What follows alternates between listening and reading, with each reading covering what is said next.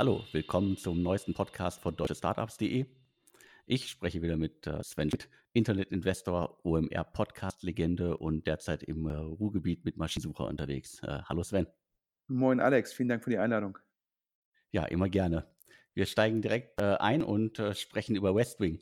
Westwing ist gerade in der AG umgewandelt worden, haben ihre Zahlen vorgelegt und der Börsengang, der kommt. Ja, definitiv.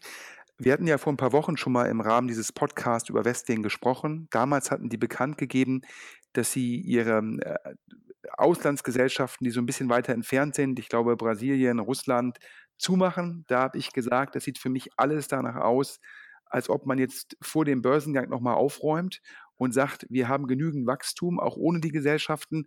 Wir wollen der Börse zeigen, dass wir EBTA profitabel sind und daher machen wir jetzt die Gesellschaften, wo wir keine Skaleneffekte haben, zu. Nach dem Podcast hat mich einer eine der Investoren von Westwing angerufen und gesagt, ja, da hätte ich den Nagel auf den Kopf getroffen, das sei so.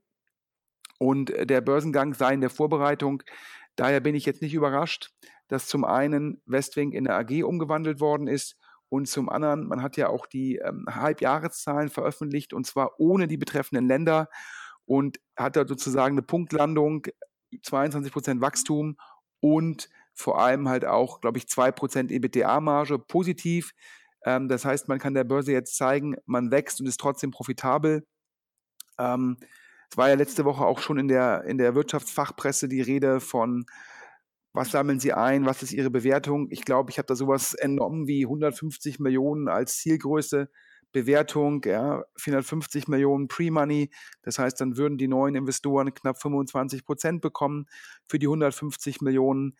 Ähm, ja, also daher, ich glaube, da wird es nach Delivery Hero, HelloFresh, Home24 den vierten äh, Rocket Internet Börsengang seit Mitte letzten Jahres geben. Also Oliver Samba kann sein Tempo halten. Sie haben noch 32 Prozent an äh, Westwing. Also was sagst du? Also bei Home24 warst du ja skeptisch. Wie bewertest du den Börsengang? Ich habe ja schon mal gesagt, ich halte das Modell von, äh, von Westwing ähm, besser als das von Home24. Ähm, zum einen, Westwing bindet die Kunden über sozusagen den E-Mail-Newsletter oder halt im Endeffekt ähm, die Angebote per E-Mail, dadurch im Endeffekt nicht immer abhängig von über Google, Facebook, also über GAFA immer den Kunden neu zu akquirieren, sondern das hat man über E-Mail, hat man genügend Berührungspunkte, Punkt eins, Punkt zwei. Ähm, das starke Wachstum in, in, der ersten Jahreshälfte zeigt, dass man eventuell nicht so wetterabhängig ist wie Home24. Das sind, glaube ich, primär kleinere Gegenstände, also Accessoires, ähm, da kann man auch gut mit Eigenmarken arbeiten. Ähm, also dementsprechend finde ich das Modell definitiv attraktiver ähm, als das von Home24 und man scheint ja auch die Logistik in den Griff bekommen zu haben, die ursprünglich mal für Herausforderungen gesorgt hatte. Also daher glaube ich jetzt, dass das das nächste Zalando ist. Klares Nein. Dafür wächst die Firma auch in Anführungsstrichen zu langsam. Ja, also 20 Prozent Wachstum ist natürlich schon nicht schlecht, aber man bedenkt, wie stark Zalando zu einem Zeitpunkt gewachsen ist, als es irgendwie zwei, 250 Millionen Umsatz gemacht hat, das war natürlich noch viel, viel schneller. Das heißt, nicht das nächste Zalando, aber ich bin relevant optimistischer äh, im Vergleich, wenn man es vergleicht mit Home24. Hm, okay, ich bin gespannt, äh, wie die sich dann an der Börse schlagen werden. Und äh, naja, äh, das Sommerloch ist vorbei, äh, die, die Winterpause steht bevor. Also denken wir mal, dass sie in wenigen Wochen an die Börse gehen werden. Ich glaube auch, September, Oktober ähm, bietet sich da an. Wie gesagt, die Vorbereitungen laufen, das habe ich äh, von Investoren gehört. Und solange das Börsenfenster, das scheint mir noch offen zu sein, da spricht meines Erachtens nichts dagegen. Okay, äh, die letzten Tage hatten wir noch ein zwei paar andere Unternehmen, Aux Money, die haben auch sozusagen äh, quasi indirekt angedeutet, ja, Börse könnte eine Option sein. Das wird aber wahrscheinlich erst nächstes Jahr soweit sein, oder? Ja, also erstmal äh, Full Disclosure. Ähm, ich bin mit dem Raphael John, CEO und Gründer von Aux Money, ähm, privat befreundet. Ähm, dementsprechend äh, muss ich hier so ein bisschen vorsichtig sein, was ich sage. Ähm, aber ich glaube, Reuters hatte es ähm, letzte Woche gemeldet. Ähm, der Raphael ähm, war bei der führenden Konferenz äh, auf dem Podium bei Banken im Umbruch letzte Woche in Frankfurt und hat dort, glaube ich, auch dann mit, glaube ich, den führenden Journalisten in dem Bereich gesprochen. Ähm, und da hat Reuters, glaube ich, gemeldet, äh, Börsengang sei ein Thema. Ähm, ich hoffe jetzt nicht, dass ich irgendwas Geheimes verrate. Ich glaube, das ist dann in dem Fall eher für nächstes Jahr ein Thema. Ähm, aber die Zahlen, das hat ja auch, glaube ich, Aux Money vor ein paar Wochen veröffentlicht, die Zahlen letztes und dieses Jahr, äh, die haben sich bisher ganz, ganz hervorragend entwickelt.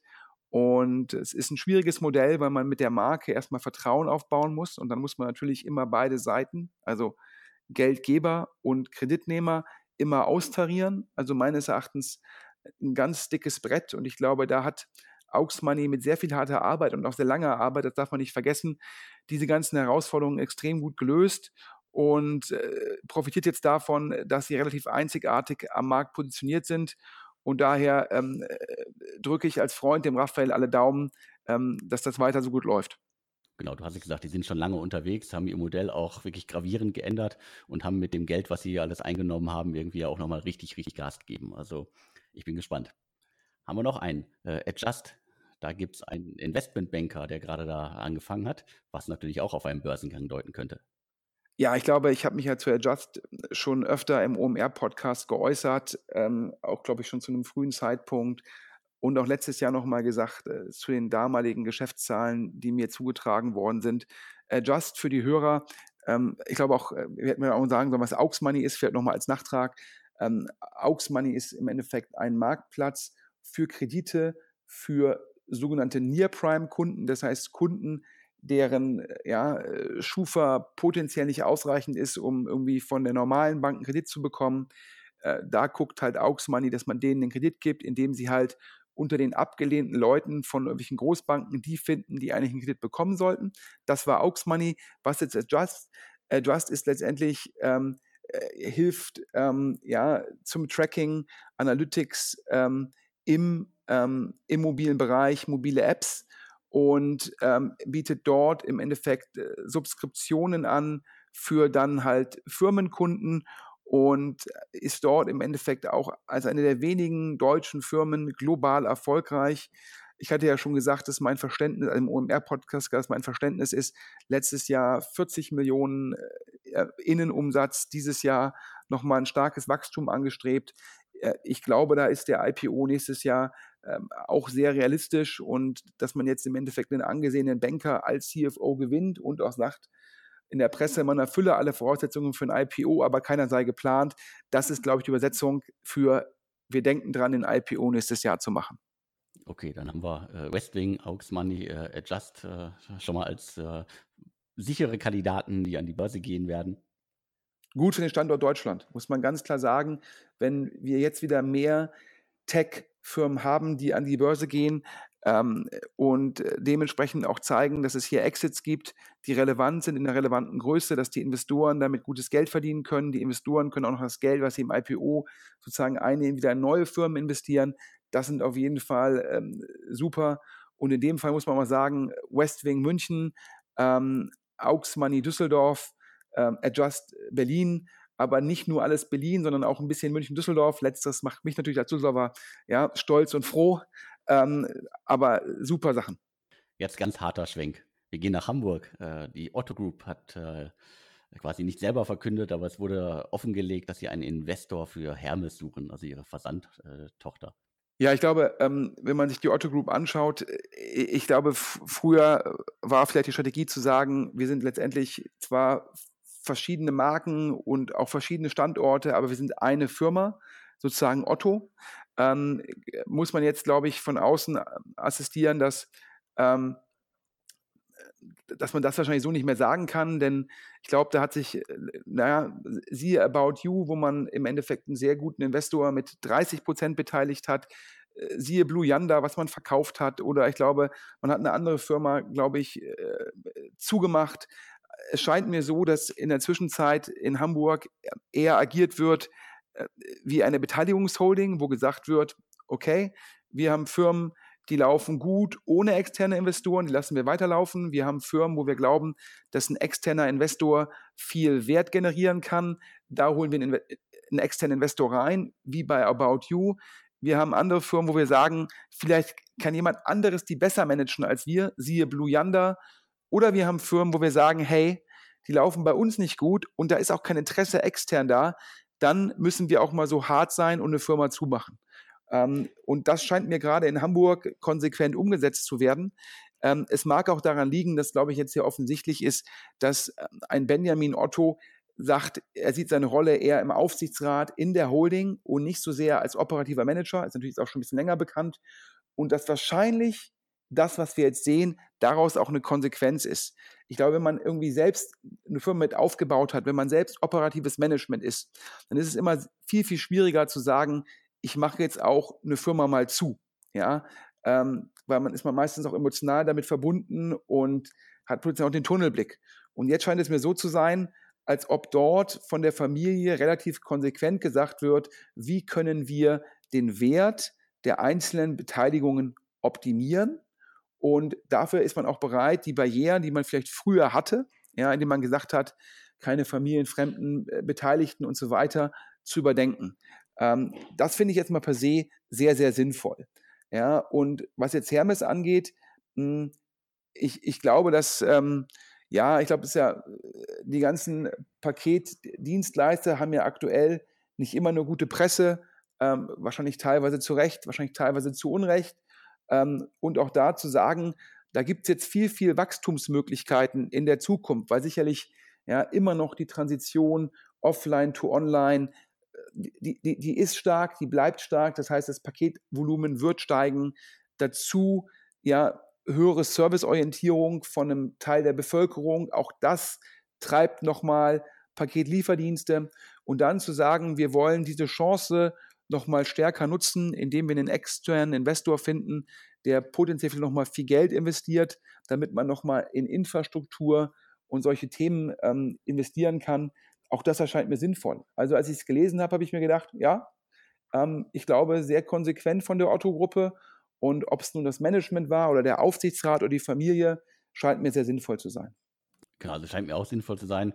Äh, wird allerdings, glaube ich, auch ein Riesenkraftakt. Äh, also DHL kämpft, äh, die Hermes Group kämpft, Amazon, Amazon Logistics macht in Berlin irgendwie ja fast alles nur noch alleine, außer halt irgendwie Fresh, wo sie auf DHL setzen. Also es ist ein harter Markt. Klar ist ein harter Markt, ähm, wo jetzt auch Wettbewerb entsteht. Ich glaube, Wettbewerb kann für den Kunden nur gut sein. Ähm, ich war, ähm, ähm ja, ich hatte vor kurzem ein Meeting ähm, mit jemandem äh, von der Deutschen Post und ähm, der hat mir verraten, wahrscheinlich sozusagen, äh, ja, dass das Paketvolumen natürlich auch so stark steigt, dass auch, auch DHL bald eine sogenannte zweite Welle in Deutschland äh, sozusagen ähm, möglich machen kann. Das heißt, dass halt der DHL-Bote nicht nur einmal am Tag kommt, sondern zweimal. Und das würde natürlich zum einen für den Kunden super sein, aber zum anderen natürlich auch ja, viele neue Services für E-Commerce-Dienstleister ermöglichen, nach dem Motto, ich bestelle halt abends noch viel, viel später als bisher und bekomme es trotzdem am nächsten Tag durch die zweite Welle. Und das heißt, mehr Volumen plus mehr Wettbewerb heißt für den Kunden hoffentlich mehr Innovation und mehr Service. Und daher ist das natürlich positiv. Genau, positiv auf jeden Fall. Hoffentlich auch positiv für die vielen Fahrer.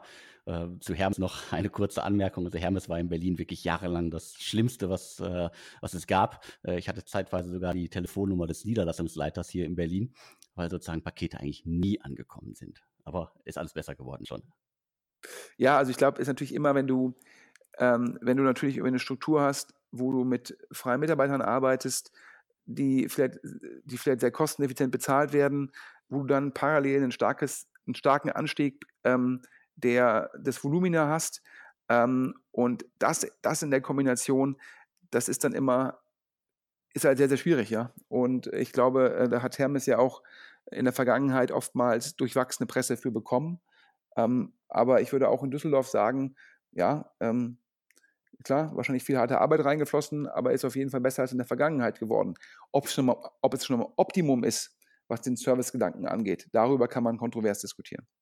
Gut, wir gehen weiter zum nächsten Thema. Ähm, Berlin Mitte, nicht der Stadtteil, sondern das Startup Mitte. Die haben gerade äh, schöne Kombinationen von Danone und äh, äh, Kercher unter anderem äh, über 10 Millionen Dollar bekommen. Was machen die? Die machen so ein smartes Wassersystem, das Wasser in besseres Wasser, also wie sie es nennen, äh, verwandelt. Wasseraufbereitungssystem, haben noch kein Produkt, äh, gehen aber sozusagen so in die Konkurrenz mit äh, SodaStream. Das wird auch hart, oder? Ich glaube, zuerst muss man sagen, also SodaStream ist, glaube ich, vorletzte Woche äh, für einen sehr, sehr, sehr hohen Preis äh, von Pepsi gekauft worden. Ähm, weil, ja, wahrscheinlich irgendwie die sagen, Gesundheit und damit Wasser trinken und dann halt nicht die Kästen schleppen, das wahrscheinlich äh, einer der Megatrends ist. Deshalb glaubt man da wahrscheinlich irgendwie, wenn man aus Pepsi-Perspektive, wenn man die Distributionskraft von Pepsi nimmt mit dem etablierten Produkt von SodaStream ähm, und dann auch im Endeffekt ja mit einer Subskription dahinter, dass man das sehr, sehr gut ausrollen kann. Und daher hat man da eine Prämie gezahlt, um die Firma von der Börse zu nehmen. Ähm, und glaube ich, letzte Woche oder hat er, glaube ich, äh, Coca-Cola wiederum für sehr viel Geld Costa Kaffee gekauft.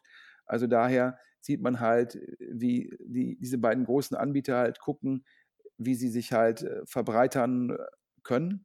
Und ich glaube, in diese Trends rein ist natürlich auch das Produkt ähm, von Mitte, indem man sagt, ja, SodaStream war letztendlich gestern und heute ist es halt nochmal zu sagen, dass ich halt auch sage, ich tue da noch irgendwie Vitamine, Nährstoffe dazu, um dann das Wasser aufzuwerten. Das hat man natürlich auch teilweise schon, ja, wenn man in die Supermärkten geht, sieht man natürlich auch schon irgendwie Wasserprodukte, die dann halt irgendwie noch einen Zitronengeschmack haben oder wo dann noch mehr Vitamine drin sind, ähm, um dann halt im Endeffekt für die Gesundheitsbewussten der Käufer ähm, nochmal einen vermeintlichen Mehrwert zu bieten.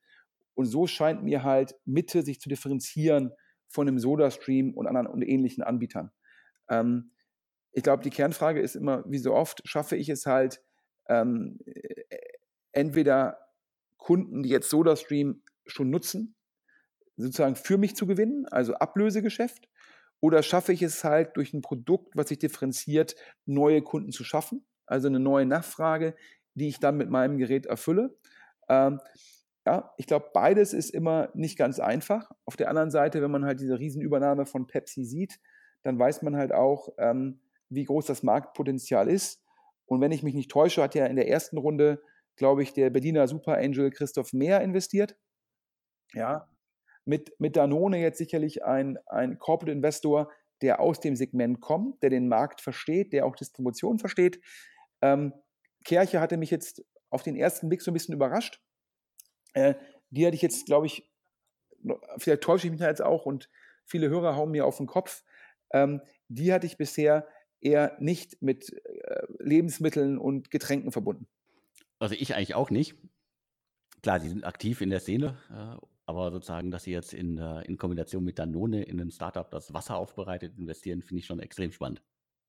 Ja, ich glaube, zeigt ja natürlich auch das Netzwerk von Christoph Mehr, ähm, der da sicherlich ähm, stark mitgeholfen hat, dass diese Runde so zustande kommt. Und ja, aber ich finde es äh, ist ein spannender Ansatz.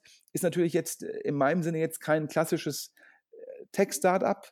Wenn sie es schaffen, das alles natürlich ähm, online selbst zu vertreiben, würde man wieder von irgendwie, glaube ich, ja, irgendwie vertikal integrierten E-Commerce mit einem Produkt sprechen. Ähm, aber ja, also ich glaube, in solchen Märkten wird aktuell viel gezahlt. Und wenn man da wirklich das hinbekommt, äh, dann ziehe ich da meinen Hut.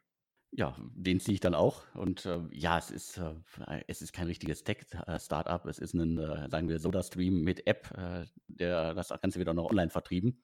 Äh, ist jetzt keine, äh, keine Tech-Geschichte aus Berlin, sondern eher sozusagen so am, am, am Rande der Tech-Szene anzusiedeln. Aber trotzdem extrem spannend, wenn das Produkt denn mal da ist irgendwann. Schauen wir mal. Genau, schauen wir. jetzt schauen wir noch auf Vinted äh, Hubert Burda, Insight, äh, Sprints Capital und ein paar andere haben 50 äh, Millionen in das Startup für Second-Hand-Mode investiert. Ich glaube, du bist da auch aktiv, oder? Ja, ähm, das Full Disclosure, ich bin da investiert. Ähm, das war einer, einer meines, meiner Investments bei Excel. Ähm, in Deutschland ja als Mami-Kreisel und Kleiderkreisel bekannt. Ähm, in, in Frankreich als, als Vinted und auch in den meisten anderen Märkten als Vinted. Ähm, und ja, also dementsprechend muss ich so ein bisschen aufpassen, was ich sage. Ähm, äh, aber ich glaube, Burda hat es in der Pressemitteilung geschrieben, ich glaube, der Umsatz seit 2016 verelfacht. Ähm, das sagt ja schon eine ganze Menge, nämlich dass sozusagen gerade in den Auslandsmärkten die Monetarisierung sehr, sehr gut klappt. Ähm, und da ist natürlich primär zu nennen, das konnte man auch letzte Woche in der Presse sehen, ähm, Vinted war im App Store in Frankreich die Nummer eins und zwar die Nummer eins von allen Apps, also gegen Snapchat, Facebook, WhatsApp und so weiter. Und das ist natürlich beeindruckend für eine Firma, die ja eigentlich nur ein Vertical anbietet, nämlich halt primär Frauen, die dort ihre äh, gebrauchte Kleidung ja, ähm, an, verkaufen, natürlich auch dann von anderen wieder ankaufen, also klassisch Consumer to Consumer und damit halt gegen, gegen Apps, die de facto alle Segmente ansprechen, also horizontal von Männlein, Weiblein, von, äh, von 10 bis 80, da auf Platz 1 zu sein, das zeigt halt ganz klar, wie erfolgreich Vinted in Frankreich ist. Und ähm, ja, ich glaube, kann man natürlich auch jetzt, äh, verrate ich hoffentlich nichts Geheimes, aber wenn man halt sieht, ja, in Frankreich, das ist irgendwie, läuft 1A mit Sternchen und was kann man jetzt hingehen und das erfolgreich wieder in Frankreich halt auch noch auf andere Länder, entweder bestehende Länder oder neue Länder halt drauflegen. Und wenn das gelingt, ist natürlich für, die, für den neuen Investor Sprints Cap ähm, ja, halt ein sehr, sehr attraktives Investment. Also ich auch, äh, die stammen, glaube ich, ursprünglich aus Litauen, sind sozusagen in, äh, in, in Deutschland auch extrem stark gewachsen in der Vergangenheit, also haben da sozusagen auch viel Presse gemacht. Ich glaube, so viele Startups aus Litauen gibt es nicht, die dermaßen groß geworden sind. Ja, also die sitzen in, in Vilnius, ähm, der Hauptstadt, und ähm, hatten dann im Endeffekt relativ früh mit einem lokalen Team in München ähm, zuerst Kleiderkreisel aufgebaut und dann auch irgendwann Mami-Kreisel. Ähm, in der Zwischenzeit äh, sitzt die Firma auch noch mit einem großen Standort in Berlin. Ähm, auch übrigens, glaube ich, kann ich auch wieder so sagen, ohne was Vertrauliches zu erzählen, dass man gesagt hat als Firma, dass die Investoren gesagt haben, in Berlin, da findet man halt am einfachsten, am schnellsten die besten Talente. Da sieht man halt nochmal, wie stark die, die Clusterbildung in Berlin ist und wie attraktiv Berlin als Standort ist. Ja, das ist ja auch, ähm, was ich ja immer, ja, wenn ich sage, ja, wenn du Leute gewinnen willst, gute Leute, die sind alle bereit, nach Berlin zu ziehen. Und es gibt wenig Orte in Deutschland, die halt im Endeffekt diese Anziehungskraft haben. Und so hat Vinted sich halt auch entschieden, in Berlin einen großen Standort aufzumachen, ähm, weil das halt schon sehr attraktiv äh, ist für Mitarbeiterrecruiting. Ja, und macht es halt manchmal auch einfacher, Investoren mal eben äh, kennenzulernen und in Kontakt zu kommen. Klar, ich glaube, du merkst es ja noch, äh, du merkst es ja jeden Tag. Ich ja nicht so sehr, ich sitze in Düsseldorf, ist schon ein Stück weg, ähm, dass halt, wie viele Events es in Berlin gibt, entweder irgendwie ein Lunch oder irgendwie eine Abendveranstaltung oder eine Konferenz. Und es sind immer wieder Möglichkeiten, Leute kennenzulernen, um dort Recruiting zu machen, um Investorenkontakte aufzubauen, um potenziell ja, Vertriebsdeals zu machen. Und das natürlich alles, ohne jemals in den Flieger steigen zu müssen, sondern einfach zu sagen, ich fahre jetzt nochmal abends kurz ein, zwei Stunden auf das Event. Und da, das ist dann halt, ja, noch nicht ganz wie das Valley, aber da hat Berlin schon richtig große Vorteile. Genau, noch nicht ganz wie das Valley. Äh, der Weg äh, ins Valley ist auch, sagen wir, von San Francisco mal zu weit und äh, dauert zu lange. In Berlin, wenn die U-Bahn mitmacht, dann geht das alles. Ja. Ja, ich glaube, das waren die Themen ähm, für die Woche. Ich glaube, Deckel drauf. Genau, Deckel drauf. Und nochmal vielen Dank für die Einladung und auch vielen Dank immer an die Hörer fürs Feedback und allen einen guten Wochenstart. Genau, ich sage auch Danke und wir hören uns nächste Woche wieder. Bis dann. Tschüss. Tschüss.